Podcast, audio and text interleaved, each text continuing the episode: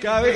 Hay que, ten- hay que entre el, que entre el quite a alguien, porque, porque si no, pues. Muy bien, amigos, bienvenidos al episodio bonus del episodio 13.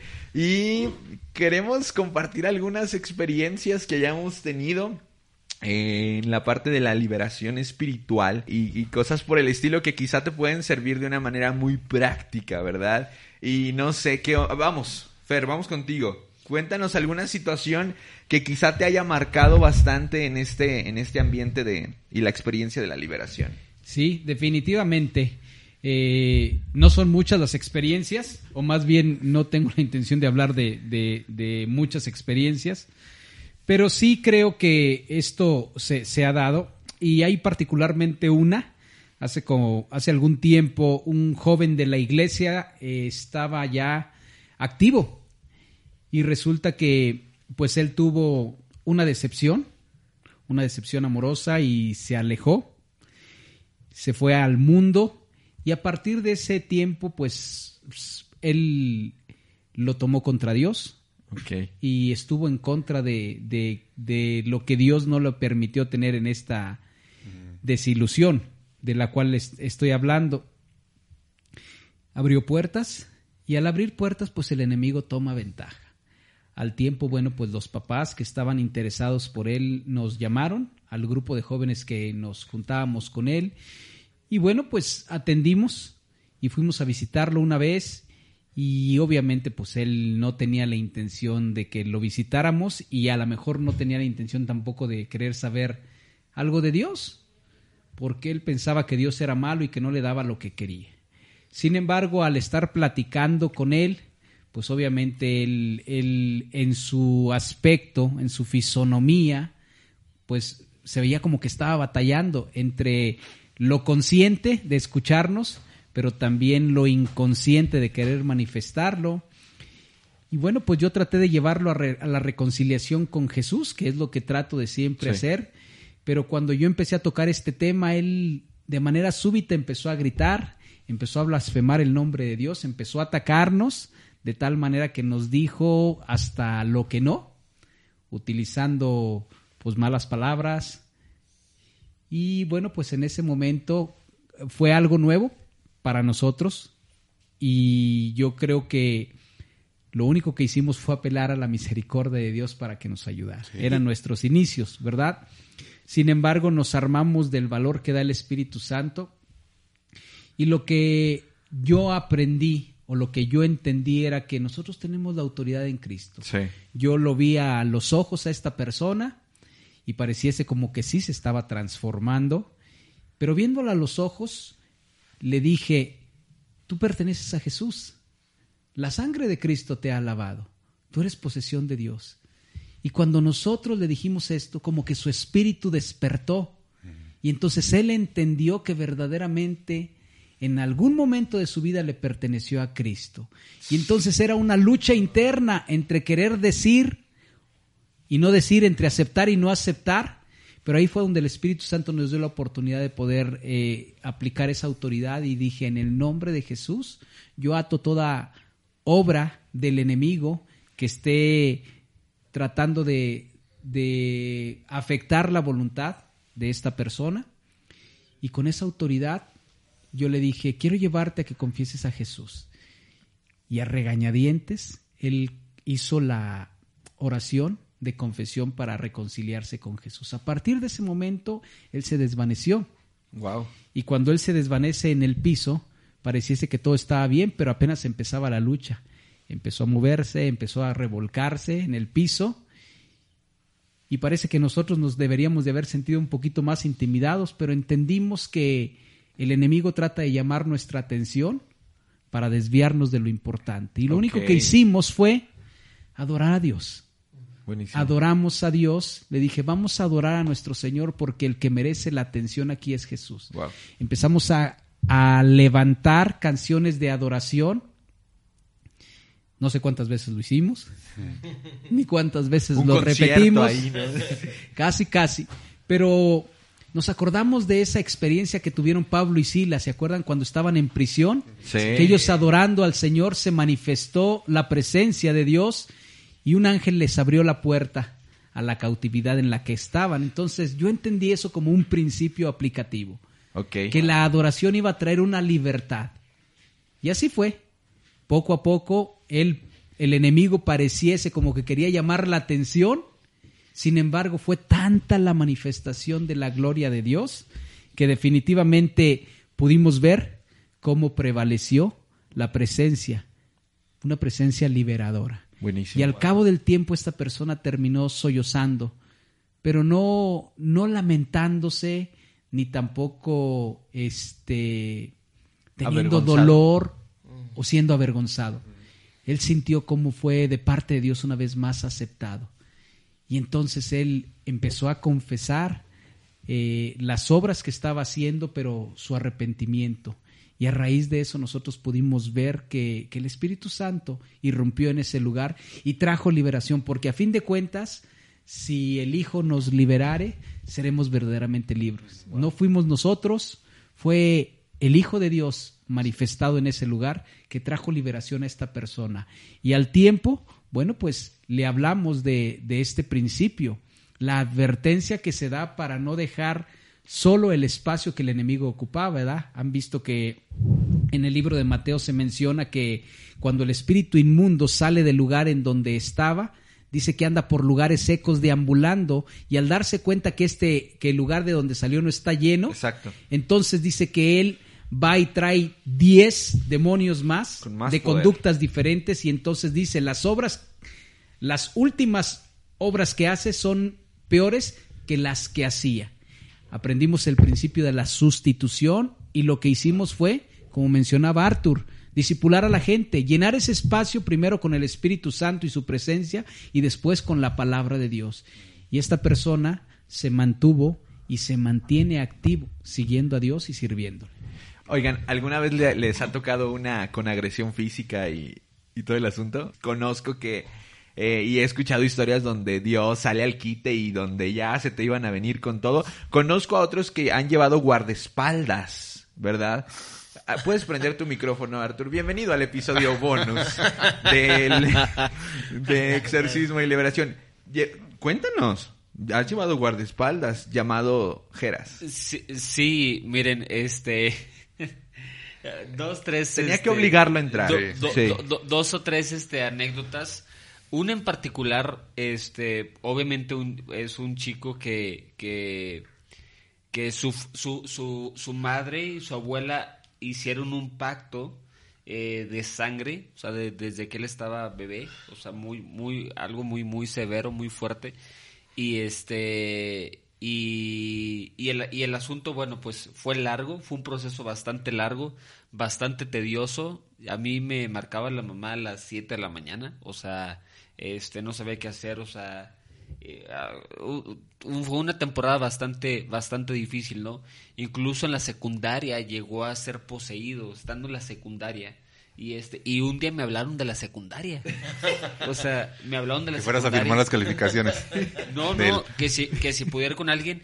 Y me acuerdo que fue con un amigo que se llama este Ricardo García este Ricardo García Reyes, ojalá este un día escuches este podcast. Este, y, y, el asunto es de que fuimos este aquí, aquí por la de Ricardo Benaya. Este y, y, pues no, o sea, en el salón estaba ahí manifestado el... O sea, fuiste a la secundaria. Fue a la secundaria. Pero también llegamos a ir a su casa y de pronto él, él se manifestó, ¿verdad? O sea, cuando le pedimos que hiciera algo, en cuanto a, Lo pusiste a lavar los platos, brother, y obviamente se manifestó. ¿Qué te pasa? A romper algo, no. Eh, bueno, también andaba con nosotros Laura Campos. Es que fuimos una comitiva, ¿no? Entonces, esa vez en su casa, eh, Laura Campos está platicando con él. Entonces, Laura le pide que, que este, que, que dibuje lo que él ve en, sueños. Entonces este, empieza a dibujar y entonces Laura lo, empieza, lo lleva a, arrepentimiento, etcétera, y a renunciar a eso. Y entonces cuando Laura le dice, ok, ahora rompe la hoja donde dibujaste y entonces intenta romperlo y no puede. Y en ese momento, chacas. O sea, se manifestó el enemigo, el chamuco, y luego empezó, y luego, Y luego empezó a, obviamente, a hablarnos muy fuerte. Íbamos, eh, íbamos, este, Richard García, iba Laura Campos, iba Geras y, y estaba yo. Entonces íbamos cuatro. Y Geras lo agarró porque se empezó a poner muy agresivo. ¿Cuánto pesa Geras aproximadamente? Pues No, como pues unos ya ahorita- 100, yo creo. Pero luego también nos damos cuenta que en el cuarto de él, su hermano el menor empezó también este a ponerse muy agresivo y a unas ondas así este muy pues a, a- a mover su cuerpo pues muy raro, ¿no? Y este y luego también otro episodio fue en la iglesia, este otra persona también oró por él, etcétera. Y este finalmente ah, creo que lamentablemente no no no no hubo un efecto eh, positivo en el sentido de que eh, pues su mamá decidió por, o sea, seguir haciendo exorcismos y, y decidió seguir haciendo otras cuestiones, ¿no? Como lo que decía Fer, tristemente, o sea, no decidió solo por Jesús. O sea, quería a Jesús, pero quería mezclarle con otros asuntos. Oye, ¿no te frustraste? Este, no, me asusté. Este, O sea, no digo de haber ido y no haberlo logrado, ¿no hubo como frustración? sí, sí, sí. No recuerdo ya algunos detalles, o será que mi, mi inconsciente ya, ya no lo quiere, mi, mi, mi cabeza ya no lo quiere recordar, pero sí, o sea, sí fue bastante desgastante Sí. y tristemente no, no hay, no hubo resultados. Wow. Cris, Hace que unos tres meses, vamos, querido. un domingo, este hace sí como tres meses, eh, ya el- un domingo en la noche. Ah, ya sé de eh, quién hablas. Sí. Hace tres meses. Hace tres meses. Y estaba en mi casa y me habla una hermana, oye Cris, es que hay este, una, un familiar, dos familiares míos están teniendo ciertas reacciones muy eh, que no son de ellas, están gritando, están vomitando. Y yo, ah, caray, dice, puedes venir, no sabemos qué hacer. Entonces, yo como que me puse muy nervioso y dije, órale, vámonos, ¿no? Entonces, me acuerdo que este, estaba con mi esposo y íbamos a bañar a mi hija, eran las 12 de la noche. Entonces íbamos a bañarla, ¿no? "Ah, vamos a bañarla. Y me acuerdo que ya me iba y en, en- en mi espíritu sentí, eh, no, termina de bañar a tu hija y este, porque, este, no sé, algo me dijo, yo lo hago con orden, yo sé el momento exacto. bueno. Terminé de bañar tranquilamente a mi hija, le, la, la agarré y le dije a mi esposa, déjame bajarla este, hasta la sala, estábamos en la parte de arriba. Le dije, aquí siéntate y mantente orando.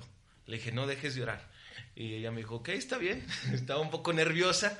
Dice, sí, está bien, voy a orar. Y yo salgo corriendo y de repente, o sea, como el espiritualmente hay esa lucha, ¿no? Sentía como algo iba mufando al lado de mí. Yo como que me sentía muy extraño. Y decía, algo, algo quiere eh, frenarme, ¿no?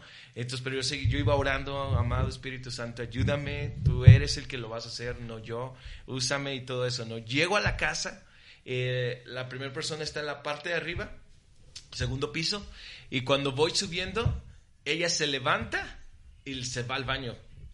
Y entonces la, la- el familiar se me queda viendo así como que eh, empezó a temblar y se fue al baño. Entonces yo me espero ahí y desde ahí parado yo este, aprendí mucho de Fer. El, Fer fue mi líder por muchos años y este me acuerdo mucho de tratar de leer algo de la palabra, ¿no? Él nos enseñaba siempre eso y este y me puse a leer un salmo, no recuerdo cuál era el salmo la verdad y empecé a leerlo en voz fuerte, empecé a orarlo y de repente sale esta persona, se sienta y este mirando hacia abajo nunca me mira. Entonces yo me empiezo a acercar y de repente esta persona empieza a temblar. Ah, ya venía de vomitar. Entonces empieza a temblar y de repente veo como su rostro empieza a hacer, transformarse bien diferente. empiezo a tener como que, ay, caray, esto sí es en serio. y me mira y de un- se empieza a burlar de mí, ¿no? Se empieza a burlar de mí. Sus ojos empiezan a perder, empiezan a irse para atrás y empieza a temblar, a burlarse. Era algo, este, que, o sea, estaba fuerte. Estaba Tengo una duda, ¿no? si se puede. Sí. ¿Qué, qué, qué, qué te decía o cómo se burlaba? No solamente se me quedaba viendo muy fijamente, como de una manera burlesca, como dis- tratando de frenar, ¿no? Este, como intimidándome, tratar de intimidar, ¿no? Pero la verdad es que yo estaba pensando mucho en que, pues, tú estás aquí, Dios, y a ti te pertenecen todas las cosas. Buenísimo. Y algo que el Espíritu Santo me reveló en esos momentos fue que ella tenía poco yendo a la iglesia este, y empezaron a meterse en cosas pues, de brujería y todo ese asunto, ¿no? Entonces, al acercarse a la iglesia, eh, me acuerdo mucho que empezó, dicen que empezó en un momento de alabanza, ya al final de la reunión, un momento de alabanza, ella empezó a sentirse incómoda, ¿no? Y me acuerdo mucho de eso, ¿no? Si el Hijo os y yo decía, es que Dios te está trayendo esa libertad y algo se quiere oponer a esa libertad. Y le decía ella, algo quiere oponerse a esa libertad. Tú en este momento estás, tú estás siendo libre. ¿no? Y ella se me empezaba a burlar y de repente se puso muy, muy tenso al grado de yo escuchar algunas risas al exterior, ¿no? No solamente la persona, sino al exterior. Personas que estaban al- a- afuera porque me dejaron ahí solo, este, allá afuera. Este, también dice, está- estaban escuchando esas risas y de repente, este, yo solamente extendí mi mano hacia su frente y le dije, Dios quiere hacerte libre y este es tu momento. Es tiempo de que el Dios tome tu corazón, sea el rey de tu corazón, sea el centro de tu corazón. Y ella empezó a como que a cambiar, a descansar. Me acuerdo que incluso tuve que tomarle la cabeza y dejar que se Guau, acostara. buenísimo. Y digo, descansa, esta es la presencia de Dios que te está trayendo esa libertad, ¿no? Y este, y, y pues ella empezó y le dije, vamos, tú empiezas a decirle con tus propias palabras, Dios, te necesito. Ella empezó, empezó, empezó, empezó empecé a cantar un canto. De repente llegó otra persona también de eh, que sirve ahí en, eh, juntos servimos y le dije, quédate con ella y me fui con la otra, ¿no? Eso. La que sigue. Fui La con que ahora sigue. la que sigue, ¿no? Y bueno, así fue, así fue el asunto. Pero pues po- podemos ver la, la libertad y hoy en día pues siguen firmes en la iglesia, asisten a un grupo de célula y pues andan con todo. Claro. Una de las cosas que tenemos que saber es que nadie nacemos enseñado, ciertamente, entonces las primeras experiencias pudieran ser fallidas a ojos de nosotros, pero en el mundo espiritual nosotros vamos ganando esa autoridad. Entonces es preferible, si nosotros queremos traer esa bendición, pues este estar dispuestos a, a, este a tener las experiencias. Esa parte es importante. Amigo Luis. Yo, mm, bueno, yo no tengo muchas experiencias en ese sentido, pero algo que sí me, me- se me quedó muy grabado fue eh, una vez que, que nos pidieron ir a orar por una persona que quería renunciar a su viejo oficio de, pues, de brujería, ¿no? Sí, de hecho hasta Cristian iba esa vez. Este, y, y fuimos y entramos a, a- a su casa de esta persona y, y una casa común y corriente. De repente, pues, ¿dónde está? ¿De dónde vamos a orar? ¿Qué vamos a hacer, verdad?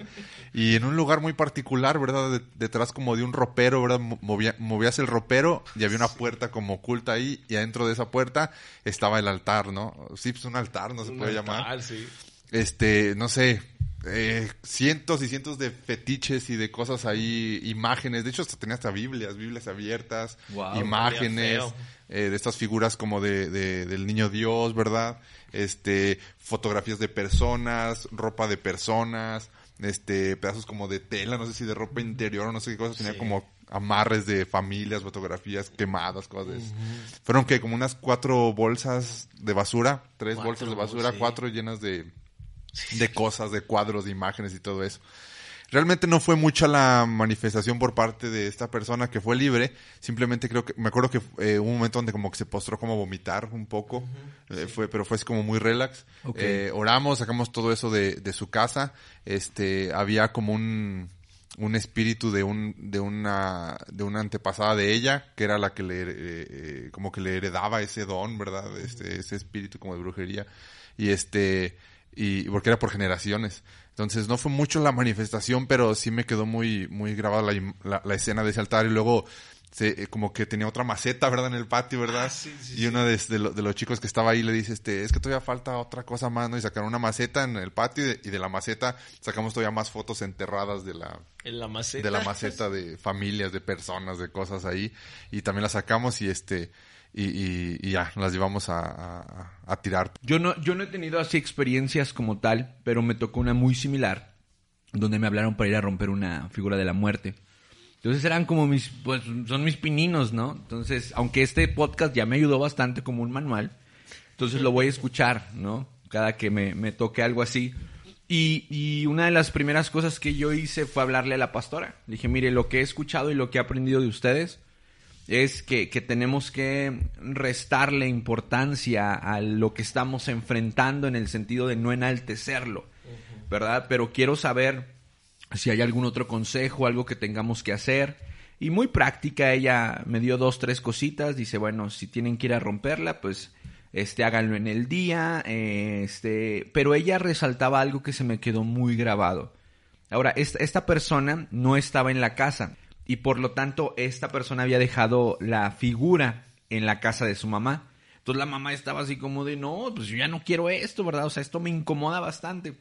Entonces, una de las primeras cosas que, que sentí hacer era explicarle justamente a la señora que la imagen como tal no, no tenía ningún poder más que el que tú le estabas este, otorgando y que al momento de destruir la, imagen eh, quizá no iba a ser suficiente hasta que esa persona literal pudiera renunciar a, a ese poder, a ese enganchamiento espiritual. Porque tú puedes romper mil cosas, pero si el ídolo o la figura o aquello a lo que te enganchaste sigue en tu corazón, pues no va a tener ningún efecto. La Biblia dice que los, los, los, o- los ídolos no ven, no- tienen ojos pero no ven, oídos pero no escuchan. Entonces eh, yo la, la llevé más a un entendimiento de que lo importante era, era poder terminar en el corazón de la persona este enganchamiento. Eh, y eh, me acuerdo, me acompañó el Arthur. Entonces, este, la metimos así en una bolsa, en una bolsa negra. Y un amigo, José Luis Olvera Gil, pastor de Agape Lomas, me dijo, brother, lo primero que tienes que hacer es no rajarte ya estando ahí. Porque si te da miedo, entonces lo que decía Fer, ¿no? Hace un ratito, el enemigo te engancha y se te olvida por completo todo. Y, y se puso bien el asunto. Fue con mucha paz, fue con mucha tranquilidad. La señora sacó un mazo, este, la metimos en una, en una bolsa negra, sobre todo por aquello de que visualmente eh, no representara para nosotros el, o sea, como que el darle oportunidad, ¿sabes? Como esta parte de la burla. Sí. Entonces dijimos, en el nombre de Jesús, pum, pum, pum, se destruyó y en ese rato pasó el señor de la basura. Y la persona se me abalanzó y me empezó a golpear. No, no es cierto. la persona me dio gracias. Dice, ¿sabes qué, George? Gracias. Yo, yo aquí ya terminé con el pacto que tú le mencionaste a mi mamá. O sea, yo ya renuncié. Ya no quiero saber nada de eso. Pero gracias por haberte ido a, a aventar eh, eh, la chamba, ¿no? Y, y después me acercó a otro chico que estaba en la misma circunstancia, que quería que fuéramos a la casa, porque también la había dejado en casa de sus papás. Y este, pero ya nunca se concluyó, ya no me, ya no me contestaron nunca, ni, ni mucho menos. Este, pero seguramente me he de enfrentar en el futuro alguna. Profetizado. Pues sí, ¿no? Porque a final de cuentas la gente te tiene como autoridad espiritual y saben que si tú eres el que te separa y enseña de la palabra y predica, pues ven algo en ti. Ahora, quizá me ha tocado escuchar eh, de personas que son liberadas o que son sanadas, quizá de una manera no tan escabrosa cuando se comparte la palabra, como seguramente a muchos de ustedes les ha sucedido que una palabra que viene de parte de Dios viene, libera y alguien se acerca y te dice, no, pues es que Dios hizo algo en mi vida mientras estabas este predicando mientras estaba sucediendo todo eso porque volvemos a lo mismo pues el Espíritu Santo tiene la libertad para liberar a las personas de la manera que él lo quiera Así hacer. es. muy bien pues ahí está el episodio bonus. Si nos escuchaba masticar era porque llegaron las gorditas. Este eh, y pues ya teníamos algo de hambre.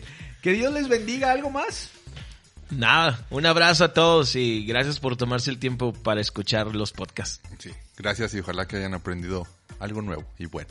Así es. Este le vamos a poner Manual de Liberación 1. Uno, tomo uno. Que Dios les bendiga. Nos vemos. Bye. Bye.